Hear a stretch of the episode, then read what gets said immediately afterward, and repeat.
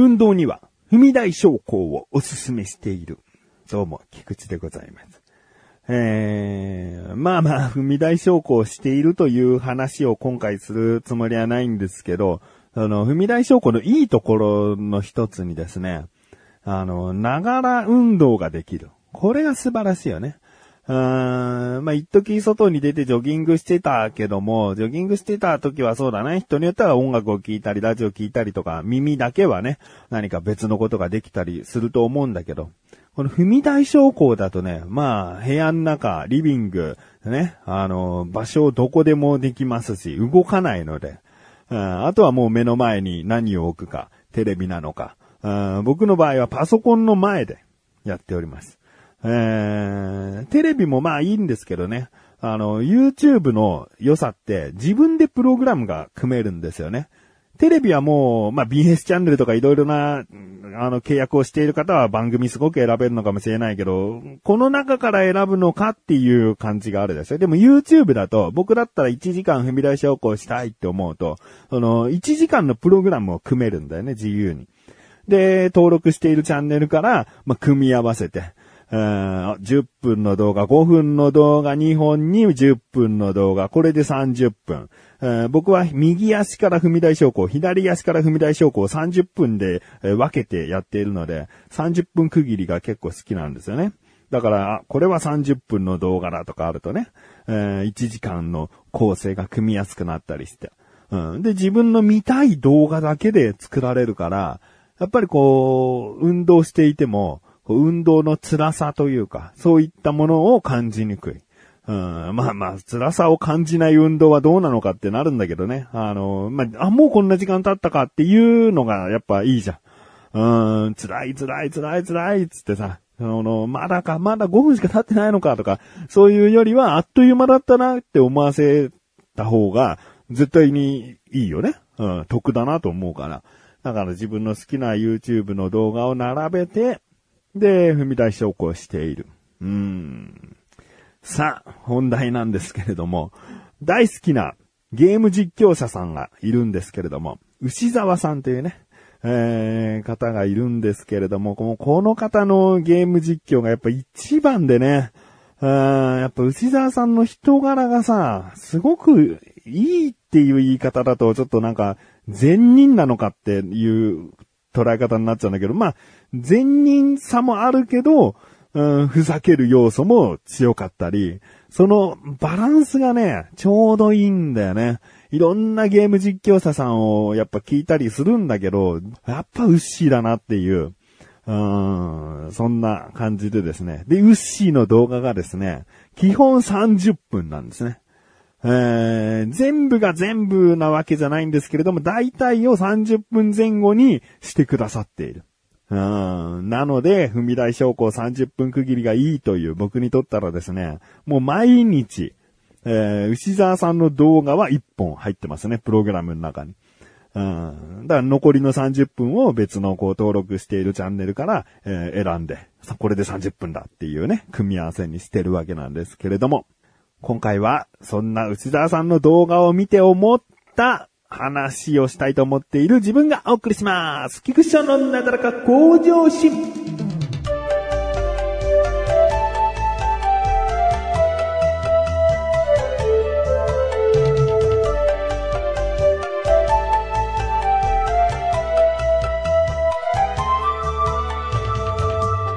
え、今、牛沢さんが主に、えー、軸として動画を上げているのがですね、ドラゴンクエストビルダーズ2なんですね。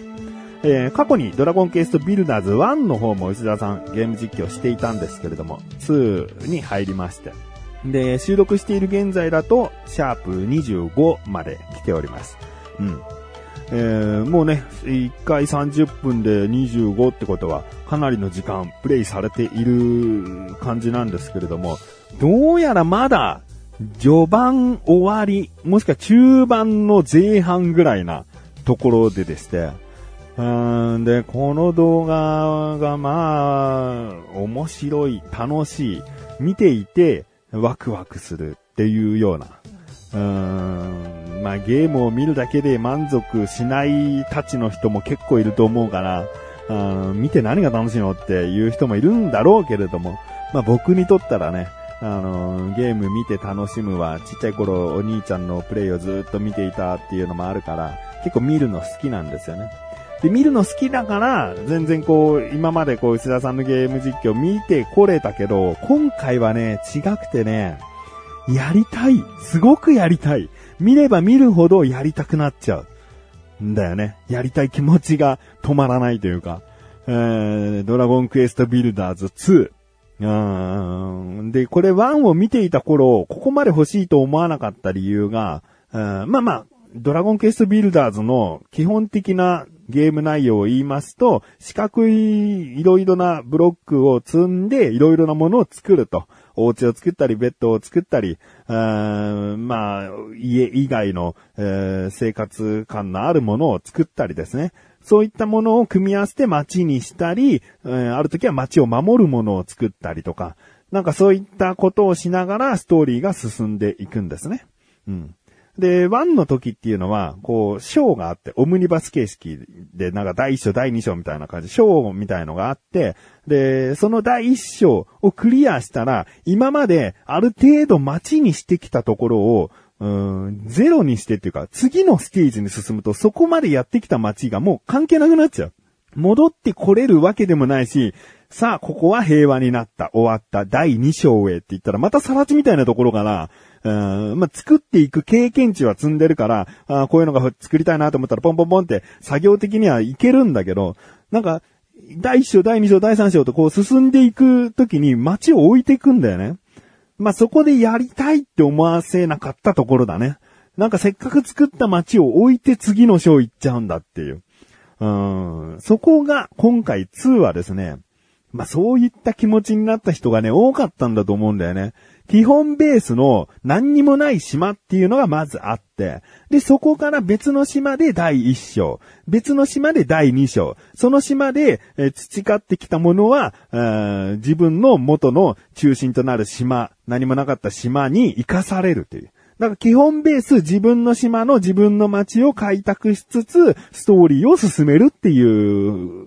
ものになったんだよね。このシステムが僕にとって、ああ、ワンの時そういう風になったらいいなと思ってた感じだって。うん、基本やっぱりさ、自分のこう街っていうのをベースにさ、うん、なんかそういったものを維持しながらストーリー進めていきたいなと思ってたんでね。うん、これちょっとやりたいなと。なんか、そうだね、えー、マインクラフトっていうゲームがさ、すごい流行って、今も流行ってると思うんだけど、流行ってたでしょ？うん、で、そこにちょっと便乗した感があるんだよね、ドラゴンクエストビルダーズってそもそもが。だけど、グラフィックの良さ、うん、決してマインクラフトのグラフィックが悪いってわけじゃないんだよね。あれはあれだからいいっていう部分がすごいあるんだけど、それをこう、まあ見やすくっていうか、わかりやすくアニメチックにしたのがドラゴンクエストビルダーズの世界になってたりして、で、マインクラフトほどの自由度っていうのはないんだけれども、えー、自分だったらこうするこうするっていうのを考えてプレイしたら楽しそうだなと。あ牛沢さんもこういう風にしたよ、ああいう風にしたよっていうのをこう見てね、さあいいな、いいなって思うんだけど、まあ僕だったらこういう風にもしてみたいなってやっぱり思うわけだよね。うん、だから今回すごいやりたいっていう気持ちあるんだよね。もう買えばいいじゃんっていういうだけのことなんだけど。でですね、まあ、マインクラフトといえば、うちの息子どもがですね、まあ今もちょこちょこやってるんですね。えー、他のマリオとかさ、スマブラとか、すごい色々なゲームもやってるんだけど、結局マイクラまだやってるなっていうのがすごいあって、今日何、何々作ったんだよとかさ、うん、まあ、いろんなゲームをやるんだけど、その中にマインクラフトっていうのは全然飽きが来ないみたいで、うん、なんかドンキーコングのソフトを買ったけど、全然やらないもんね。だやらないものは本当にやらないんだよ。だけど、面白いゲームっていうか、今だったらポケモン、スマブラ、マイクラを、こう、ローテーションしてやってる感じかな。うん、で、その、マイクラ好き、特に次男。えー、幼稚園年長の次男がね、まだまだこうマイクラ好きで、で、考えてみたらさ、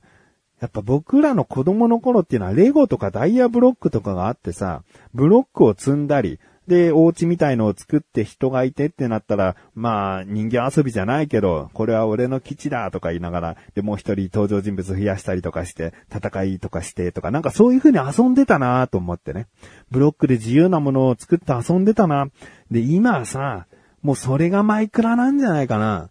うーん、やっぱりこのブロックを積んだりとか、まあ、自分でそのブロックを作って、えー、組み立ててっていうところが、いつまで経ってもこう、変わらない楽しい遊び方なんだよね。そこが、えー、リアルか、現実か、デジタルかみたいな。うん、画面上でやるのか、えー、実際こう触ってやるのかの違いなんじゃないかなと。うん、まあ、指先の神経を刺激して脳にとか、そういったとこ話はね、あの、また別よ。だから本物のレゴブロックとかの方がいいんですよとか、また別の話でね。うん、わかんないじゃん。そう、コントローラーさばきだって指先の感覚でさ、脳に刺激与えてるかもしれないよね。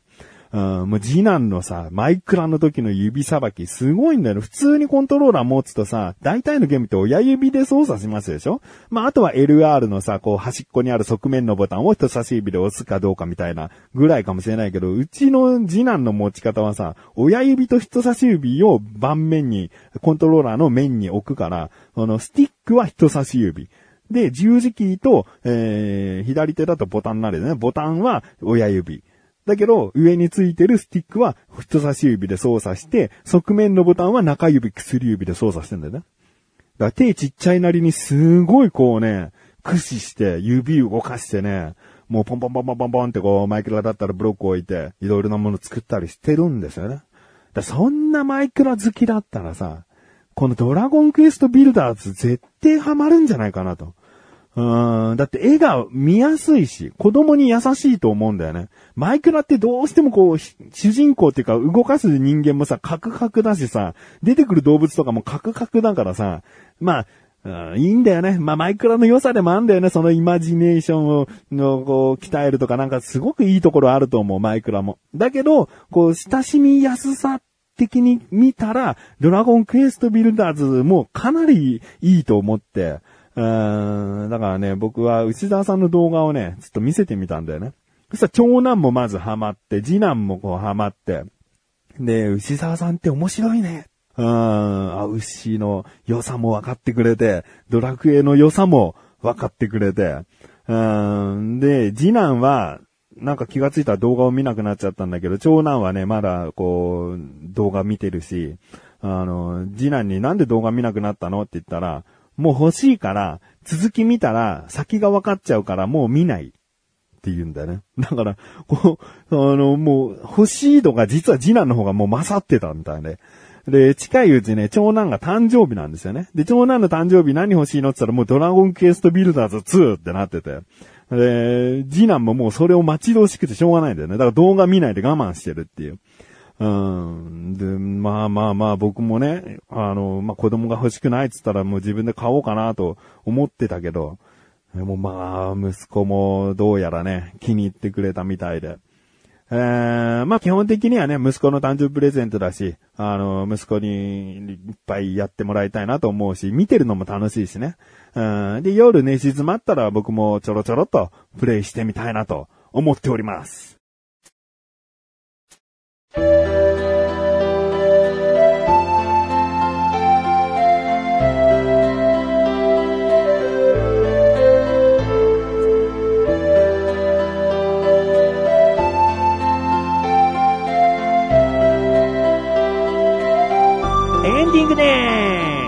そしてすぐお知らせです。このなだらかご写真が配信されたと同時に更新されました菅井菊池のコンビニ侍聞いてみてください。今回は僕からのおすすめ食品で天ぷら風鍋うどん。